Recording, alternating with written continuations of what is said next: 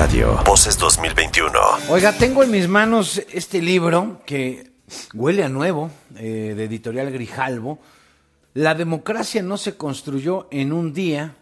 Es una serie de ensayos y artículos eh, que firman Lorenzo Córdoba, el presidente del INE, y Ernesto Núñez, periodista que ha cubierto temas electorales desde hace bastantes años y están en la línea telefónica los dos. Lorenzo, ¿cómo estás? Buenas tardes. Hola Enrique, qué gustazo estar contigo de nueva cuenta. Ya era hora, ¿eh? Nos tenías castigados. ¿Cuál castigados? No me llamas, ya vi que andas invitando a otros consejeros. Mm, bueno, ahí, ahí, ahí, reclámale al negro, reclámale al negro. Y está también en la línea Ernesto. ¿Cómo estás, Ernesto Chamanesco? Hola, ¿qué tal, Enrique? Buenas tardes, ¿qué tal? ¿Cómo están? Eh, sin duda, las elecciones 2018 marcaron un parteaguas de participación electoral. Y hoy estamos viviendo, eh, pues si no las consecuencias, sí los aprendizajes de esa elección, dirían algunos, para bien, para mal. Lorenzo, ¿en qué momento estamos? Y justamente cuando hoy el presidente, no sé si rompió la veda otra vez, pero dice que sí está metiendo las manos en Nuevo León porque es un ciudadano y denuncia. Bueno, Enrique, yo te diría que estamos en una etapa más de una larga historia. Eh, ojalá y que sea una historia que con la responsabilidad que requieren todos los, que se requiere de todos los actores políticos, sociales, eh, de las autoridades, eh, podamos decir que el 2021 va a ser un, una etapa más en una historia de éxito que se ha venido construyendo desde hace 30 años, que no ha sido sencillo construir, eh, que es producto de una larga evolución, eh, que, es el resultado de una serie de acuerdos, de esfuerzos, de luchas, de distintos actores, eh, de periodistas, de actores políticos, de académicos, en fin, de, de, partidos políticos también, en fin, eh, de una lucha colectiva que poco a poco fue sedimentando, construyendo las condiciones para que tuviéramos en México, como se suele decir de manera muy sencilla, pero no es sencillo todo lo que está detrás, eh, comicios en donde la voluntad se puede expresar de manera libre y que la competencia se pueda llevar a cabo de manera justa. Todo esto es producto de una larga evolución, eh, producto del resultado de una serie de consensos políticos que se fueron plasmando a lo largo del tiempo en diversas reformas electorales y que nos han permitido que hoy tengamos, a diferencia de lo que pasaba hace 30 años cuando la Secretaría de Gobernación organizaba los comicios, eh, pues condiciones para que sean solamente las y los ciudadanos y nadie más que ellos quienes decidan quiénes nos gobiernan eh, eh, y quienes nos representan. Esa es la historia que tratamos Ernesto y yo de reconstruir eh, en el libro que, que, estamos comentando y que si bien se queda hasta 2018, pues es una buen, un buen recordatorio de lo que de que lo que hoy tenemos no nació de la noche a la mañana, no surgió por generación espontánea, sino es el producto de una serie de conquistas que de muchos actores, insisto, de muchas luchas que a lo largo del tiempo se fueron acumulando, se fueron se fueron eh, asentando y que hoy nos permiten decir libre, eh, digo de manera clara y contundente mm. que el voto es libre y que eh, nadie más que las y los electores son los que deciden quiénes nos gobiernan y nos representan. Es decir, oh. es la lucha de 30 años en contra del fraude electoral y que hoy nos permite elecciones libres, confiables, insisto, equilibradas, ciertas, con reglas del juego que pactaron los partidos, que pueden no gustar, pero que por los propios actores políticos fueron consensuando y llevando a la Constitución y las leyes. Hoy, después de esto que me dice Lorenzo Ernesto Núñez Albarrán, de reportero a reportero, y gracias por la dedicatoria eh, en este libro, ¿quién trae a colación el fantasma de los fraudes? ¿O ya es un vicio de la oposición o el gobierno? Como estrategia política.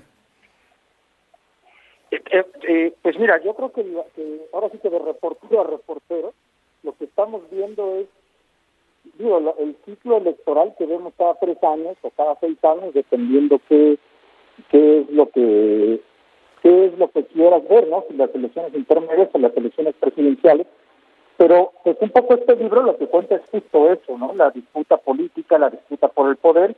Y yo creo que ahorita pues estamos viendo nuevamente esa disputa política. Y creo que vale la pena, por lo menos Lorenzo y yo lo, lo así lo consideramos, que valía la pena volver a estudiar el 2018, entrarle nuevamente a, a revisar los acontecimientos que ahí ocurrieron eh, tratar de explicarlos, narrarlos y analizarlos con el fin de revalorar el sistema electoral que tenemos y las reglas, las normas, las instituciones que permiten esa lucha política por el poder pues se dé en, condiciones civilizadas y en condiciones democráticas, Enrique. Mm. Eh, abre y cierra el libro con la crónica del 1 de julio desde sus puntos de vista. Tú, Ernesto, desde la trinchera reporteril, tú, Lorenzo, desde la presidencia del INE. Eh, ¿Ha cambiado el país en estos casi tres años que vamos a cumplir de esa elección? Se acerca otra elección y te tengo que preguntar, Lorenzo, lo que dijo hoy el presidente, meter las manos y decir, sí, claro que las estoy metiendo, ¿qué te parece y constituye un rompimiento de la veda electoral? Bueno, vamos por partes. ¿Ha cambiado el país? Sí, sin duda. Hay nuevas políticas, un nuevo gobierno, nuevas estrategias para enfrentar los grandes problemas nacionales. Ya veremos con el paso del tiempo si son eficaces o no. Eh, pero lo que sí es cierto es que si en algo no ha cambiado es en lo electoral. Afortunadamente las condiciones que se dieron en 2018 hoy están presentes. Eh, el INE es exactamente el mismo INE, renovado sin lugar a dudas con la incorporación el año pasado de cuatro consejeras y consejeros, eh, pero el INE es el mismo. Y este INE, como hace tres años, va a ser exactamente lo mismo que hizo entonces. Levantarle la mano a quien obtenga el respaldo ciudadano y a quien no, no. Eh, construir las mismas condiciones que permitieron que en el 2018 se pudiera dar la tercera alternancia en la presidencia de la República. Eh, ser enérgico en la aplicación de las normas, que por cierto, la oposición de ayer es la que pidió que se incorporaran en la Constitución. En el pasado hemos aplicado normas como por ejemplo que pueden ser no las mejores, ¿eh? pero eso no le toca al INE decidirlo, al INE le toca solo aplicar las normas que pactaron los partidos políticos. Eh, si una norma dice que a un, un precandidato no presenta su informe de precampaña y en consecuencia la, la sanción es negarle el registro, el INE lo hizo y lo está haciendo. Y mientras esa norma esté en la ley, la va a aplicar. Hay quien dice que esa es culpa del INE. No, hombre, no. El INE es exactamente el mismo que arbitró la elección del 2018 mm. eh, y por eso es importante eh, eh, entender, comprender la historia que estuvo detrás, que nos llevó, como bien dices y que contamos en el libro, hasta 2018. Y esas normas, esas reglas, ese sistema electoral y esa autoridad son las mismas que están hoy. Por eso hoy las y los ciudadanos mexicanos tienen exactamente las mismas garantías que tuvieron hace tres años para votar libremente por la opción política de su preferencia. Dicho eso, las normas que establecen, y, cito una, el, el, principio de imparcialidad al que están obligados todos los servidores públicos, eh, desde la máxima magistratura del país hasta cualquier cargo municipal, están en la Constitución, en el artículo 134 de la Constitución desde 1990, perdón, desde 2007. Y eso es producto de la demanda de quien entonces era oposición y que pretendió, con justa razón, que las irregularidades que se, que se cometieron por parte de actores políticos, entre ellos el presidente de la República en 2006, no volvieran a ocurrir nunca más. Ojalá, yo espero, estoy atento a ver que la responsabilidad histórica y el compromiso democrático de los actores políticos nos lleve a confirmar que hay una diferencia entre quienes hoy actúan en política y quienes lo hicieron el día de ayer. Ayer hubo un presidente de la República que irresponsablemente puso en riesgo la, el proceso electoral. Y por eso se cambió la Constitución, para que nunca más volviera a ocurrir eso. Yo quiero confiar, no soy un iluso, pero soy una gente de bien, bien pensada, que hoy estaremos ante un compromiso cumplido frente a lo que la Constitución dice de parte de todos los actores políticos. Ojalá y todos cumplamos la ley y lo que dice la Constitución, porque lo que hoy dice la Constitución, vuelvo a insistir, lo pidió, lo exigió justamente la oposición el día de ayer. O sea, sí violó la veda electoral del presidente hoy con lo que dijo, que sí está metido. No lo sé, pero veremos, vamos a ver, Enrique. ¿Lo vas a arrestar? Porque muchos muchos dicen, es que lo quiere arrestar, por favor, El INE, no arresta, el INE no arresta a nadie, eso que quede claro. El INE simple y sencillamente aplica lo que dice la Constitución, y lo que dice la Constitución es lo que pidió la oposición el día de ayer, y que hoy afortunadamente es norma porque esa es la base de la equidad, de la, de la garantía de confianza en torno a los procesos electorales. Dicho lo cual, yo todavía quiero confiar que los que actores políticos que hoy tenemos son actores comprometidos con la democracia. Ya lo veremos, eso lo dirá la historia. Ernesto, ¿habías escuchado a un presidente en funciones declarar lo que hoy dijo el presidente? Sí, sí estoy metiendo las manos en el proceso electoral y tengo derecho a denunciarlo como ciudadano.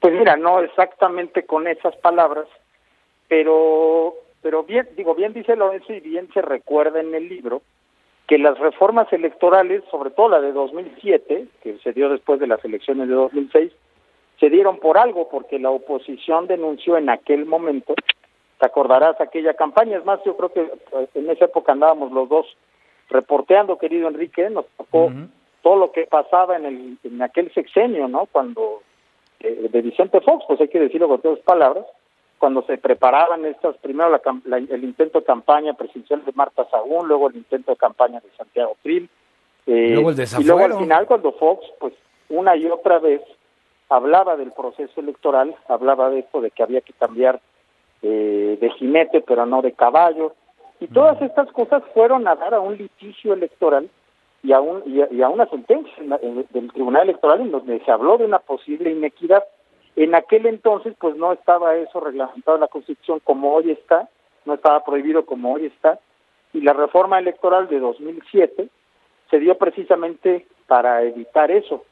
Y luego, y esto sí lo narramos ya con mucho más precisión en el libro, después vino la elección presidencial de 2012, en donde se habló de otro tipo de cuestiones que pudieron haber afectado la equidad en los comicios y se dio la reforma político-electoral de 2014, que es la que, la que le da nacimiento al INE en sustitución del IFE y que es prácticamente el periodo que describimos con mucho detalle en el libro, cómo se aplicaron estas reglas a partir de una elección en la que el mismo actor político, por cierto, que había demandado las, las reformas de 2007, eh, de alguna manera también elevó reclamos por lo que había ocurrido en la elección de 2012, en particular con el caso Monex. Entonces, eh, creo que la reforma de 2014 que se está implementando y que hoy y que actualmente está llegando ya a siete años de vida, pues básicamente es lo que ha dado las condiciones para esta elección de 2018, que es lo que describimos con mucho detalle en este libro, y eh, pues de alguna manera todas estas reglas se hicieron precisamente para impedir que los gobernantes, no solamente el presidente, sino los gobernadores o los alcaldes, pudieran, eh, más bien, no, no, no interfirieran de manera indebida para desequilibrar la cancha. Entonces yo creo que hoy en día, pues lo que, lo que tenemos son esas reglas que se deben de respetar. Entonces, de alguna manera este libro justamente lo que hace es eso, narrar el porqué de esas reglas, cómo se han ido aplicando y por qué es importante que existan y que se respeten, ¿no? Por parte de los actores políticos. O sea, diríamos, si estuviéramos en una faena electoral, Lorenzo Córdoba, presidente del INE, no es lo mismo ver los toros desde la barrera que en el ruedo, ¿no? No, absolutamente. Yo creo que eh, parte, digámoslo así, de revisar la historia, eh, de, de, tener claridad de cuáles fueron las demandas legítimas, debo decirlo, que provocaron esa serie de cambios a los que Ernesto hacía referencia, que se fueron plasmando en las distintas reformas electorales y que nos han permitido mejorar el sistema electoral para tener hoy un esquema mucho más equitativo, eh, con mucho mayores garantías para el ejercicio del voto libre, pues eh, también nos sirve para juzgar el papel que en la historia han tenido los distintos actores. ¿no? Nadie niega, por ejemplo, que el actual eh, presidente es uno de los muchos actores que eh, digamos que con su lucha, que con sus esfuerzos, que con sus eh, planteamientos a lo largo del tiempo, fueron modificando, modulando y diría mejorando el sistema electoral a partir de reclamos, a partir de legítimos, a partir de planteamientos de mejora y demás. Y creo que pues la historia también nos sirve para eso, ¿no? Para poder analizar la congruencia de los distintos protagonistas en la historia eh, y sobre todo para poder juzgar el verdadero compromiso democrático que estos actores van teniendo a lo largo del tiempo. Creo que la, el libro que escribimos Ernesto y yo nos sirve para reconstruir el periodo que antecedió a la primera llegada al poder por la vía de las urnas eh, de la, al máximo poder del país, a la presidencia de la República, eh, pues de la izquierda, ¿no?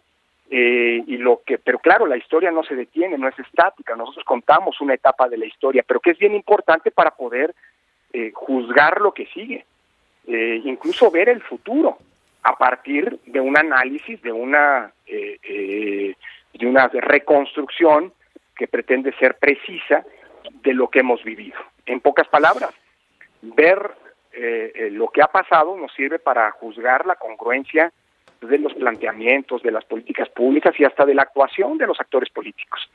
Eh, a lo largo de la historia eh, podremos constatar en el futuro si los si el compromiso democrático fue, digámoslo así, o ha sido un planteamiento solamente de una etapa o de la trayectoria de todos los distintos actores políticos.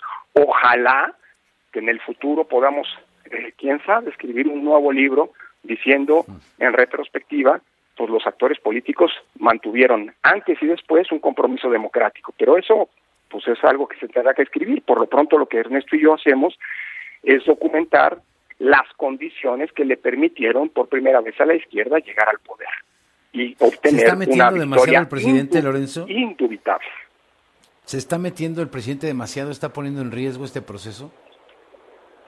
Pues ojalá y todos los actores políticos, Ernesto, perdón que lo diga así, todos nos ajustemos a la ley. El único, la gran construcción civilizatoria, la gran conquista en los estos 30 años que nos llevan a, decir que, que quedó en el pasado la arbitrariedad de la época en la que el gobierno organizaba las elecciones, eh, pues es cumplir las reglas, ¿no?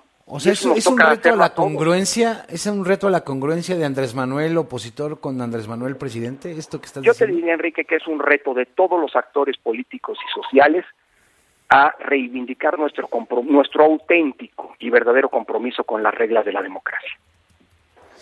Híjole, pues qué, qué momento chamanesco, eh, Ernesto Núñez Albarrán. En el capítulo 7 Dices, todo apuntaba hacia 2018, hoy todo apunta hacia 2024. Pues fíjate que, eh, a ver, en el, libro hablamos, por ejemplo, de la elección intermedia de 2015, y hay una frase que dice ahí Fernando Belaun Sarán, que entonces era dirigente, eh, representante del PRD en la mesa de consejo, termina la elección del, el, aquel día fue 7 de junio de 2015, la elección intermedia, y ya cuando están levantando todos, llevándose sus papeles y terminando la sesión como a las once y media de la noche, casi medianoche, Belaunzarán dice, ha terminado el 2015, hoy comienza el 2018. Entonces, si nos atenemos a un paralelismo, mi querido Enrique, yo te diría, vamos a esperarnos a la noche del 6 de junio, y yo creo que ahí, sí, ahorita ya, hay, hay quien ahorita ya está hablando de los 2024, yo te diría que más bien la noche del 6 de junio madrugada del 7, quizá a partir de ahí comenzaría, y eso ya lo digo más como, pues, pues sí, como periodista especializado en temas electorales, creo que el, el 24 comenzará realmente en las primeras horas del 7 de junio, pues ya del, próximo mes, en unos cuantos días, en unos 28, 27 días más o menos. Oye, Enrique, ¿me permites un comentario? adelante, adelante, por favor. Y ojalá esa noche todas y todos podamos decir vamos al 24 con condiciones democráticas, pero eso va a depender de la responsabilidad de todos los actores políticos y de su verdadero y auténtico compromiso democrático. Pero Yo espero que esa noche todos los actores políticos, Lorenzo, todos los actores políticos, pero el presidente es el que está diciendo, no, pues que se reforme el INE, que desaparezca si esto contribuye a la democracia. Lo dijo Félix Salgado, que van a ir a sus casas, luego se arrepintió, que va a desaparecer el INE, que me los voy a chingar porque soy senador. Eh, hablando en términos claros, Lorenzo, ¿está en riesgo la elección, el sistema democrático con estas declaraciones que a veces parecerían sacadas de el estómago del momento, pero que parecieran ya tener una tendencia o una estrategia hacia ciertas reformas para las instituciones autónomas y democráticas o que se encargan de las elecciones. A ver, Enrique, yo te diría esto. en las campañas electorales se entiende que los políticos hablen con el estómago, ¿no? Es normal, es la disputa por el poder, son los espacios institucionales para ello. No es pertinente porque la democracia hay que cuidarla todos hasta en el modo en el que hablamos. Pero bueno, a ver, hay que entender que los políticos están disputando por el poder y hay mucho en juego. Dicho eso, va a haber un día después, Enrique. Y el 7 de junio todos los grandes problemas que tenemos van a seguir allí. Y todos y todas en nuestras diversidades, en nuestra pluralidad política, vamos a estar viviendo en este país. Es la casa de todas y todos, no es de unos, es de todas y todos. Y claro que es pertinente que después de la elección, cuando se hayan serenado los ánimos, cuando ya no esté en pleno la disputa por el poder político, reflexionemos con calma, con serenidad, como se suele decir, los temas calientes en tiempos fríos, si es pertinente o no ajustar las reglas del juego. Ya lo veremos después. Las reglas del juego se pueden discutir y ojalá haya una amplia discusión, una amplia reflexión. Pero antes de los partidos, ¿no? todos.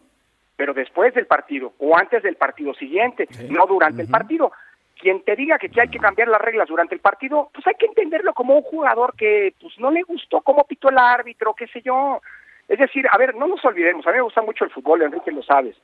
Durante el partido, a ver, ¿quién, es, quién no es el que le ha gritado al árbitro cuando pita tu, al favor de tu equipo? Árbitro justo. O cuando pita en contra, árbitro vendido. Eso es normal, a ver, no le demos muchas vueltas. Lo importante es el día después, porque ahí vamos a jugarnos las reglas del juego para el siguiente partido. Y para ese momento, pues es muy pertinente ver para atrás. Y este libro, de veras, aunque llega solo hasta el 2018, explica cómo tardamos, cómo procesamos las reglas del juego que hoy están vigentes, que se introdujeron en la reforma 2014. Y va a ser un buen punto de partida para ver cómo le hacemos para que la siguiente reforma electoral sirva para mejorar nuestro sistema, no para echarlo para atrás, no para echar por la borda lo que hemos conquistado. ¿Vale la pena tirar el agua sucia? Habrá cosas que hay que mejorar, sin duda, pero no hay que tirar el niño con ella. Para decirlo en pocas mm. palabras, Enrique, ya habrá tiempo y ojalá la próxima reforma sea una auténtica reforma que sirva para mejorar el sistema democrático y no una contrarreforma que nos haga ir para atrás en nuestra historia. El libro lo que pretende es justamente reconstruir esa historia para aquilatar todo lo que nos costó llegar a donde hoy estamos. Ernesto, ¿con qué concluirías de cara a estos días finales de la campaña, al día de la elección y con todo esto a cuestas que tenemos 30 años de estar construyendo la que el propio presidente ha dicho esta semana pasada, una incipiente democracia? Pues mira, creo que creo que para quien no conoce muy bien cuál ha sido la historia o que ya se le olvidó algunas algunas cosas de la historia, creo que vale la pena eh, recordarla. La verdad es que algo que comentábamos Lorenzo y yo en este año y medio, dos años que nos tardamos en escribir este libro, es que siendo cosas que los dos vivimos de, de, manera muy cercana, yo como periodista y él como presidente del INE, de pronto no nos acordábamos de cierta decisión, de cómo se había discutido cierto asunto, del impacto que había tenido cierto acuerdo, ya sea del INE o del tribunal o de cierta actitud algún actor político. Y la verdad creo que el libro está lleno de anécdotas y lleno de, documentación sobre ese tipo de cosas. Y como bien decía ahorita Lorenzo, creo que en este momento que vamos ya a una elección, y sobre todo cuando se está hablando por parte de ciertos actores políticos, que quizá esa reforma ha tenido ya un tiempo límite o, o, o, es tiempo de revisarlo, qué sé yo, creo, yo recomendaría, obviamente no, ni faltaba más, yo recomendaría leer el libro para ver cómo funcionó esta reforma, porque si se le quiere mover al sistema electoral, pues creo que la historia, y eso también está recogido en el libro, la historia nos ha demostrado que cada que se ha movido el sistema electoral ha sido para, para hacerlo más eficiente, para darnos una mejor democracia y para incluir cada vez a más actores políticos. Por eso, por eso es importante hablar de una reforma en un sentido evolutivo y no de una reforma en, un sentido regresivo, digamos, ¿no? Entonces, creo que vale la pena leerlo, mi querido Enrique. Ahí encontrarán Sí, está bueno. muchas anécdotas. Y tiene buenas digo, crónicas, ¿eh? Buenas crónicas. Para cuidar, digamos, la democracia. Muy buenas crónicas al más puro estilo del chamanesco. Lorenzo Córdoba desde el punto de vista de adentro de la trinchera del INE. Y bueno, pues te van a decir, Lorenzo, que tienen otros datos, ¿eh? Bueno, la gran ventaja, mi querido Enrique, es que todo lo que hemos escrito está profunda y absolutamente documentado. Este, creo que fue un gran acierto de la editorial poner todas las notas, toda la referencia a los acuerdos, a las discusiones, a las resoluciones del tribunal, hasta el final para permitir la lectura. Pero ahí está, ¿eh?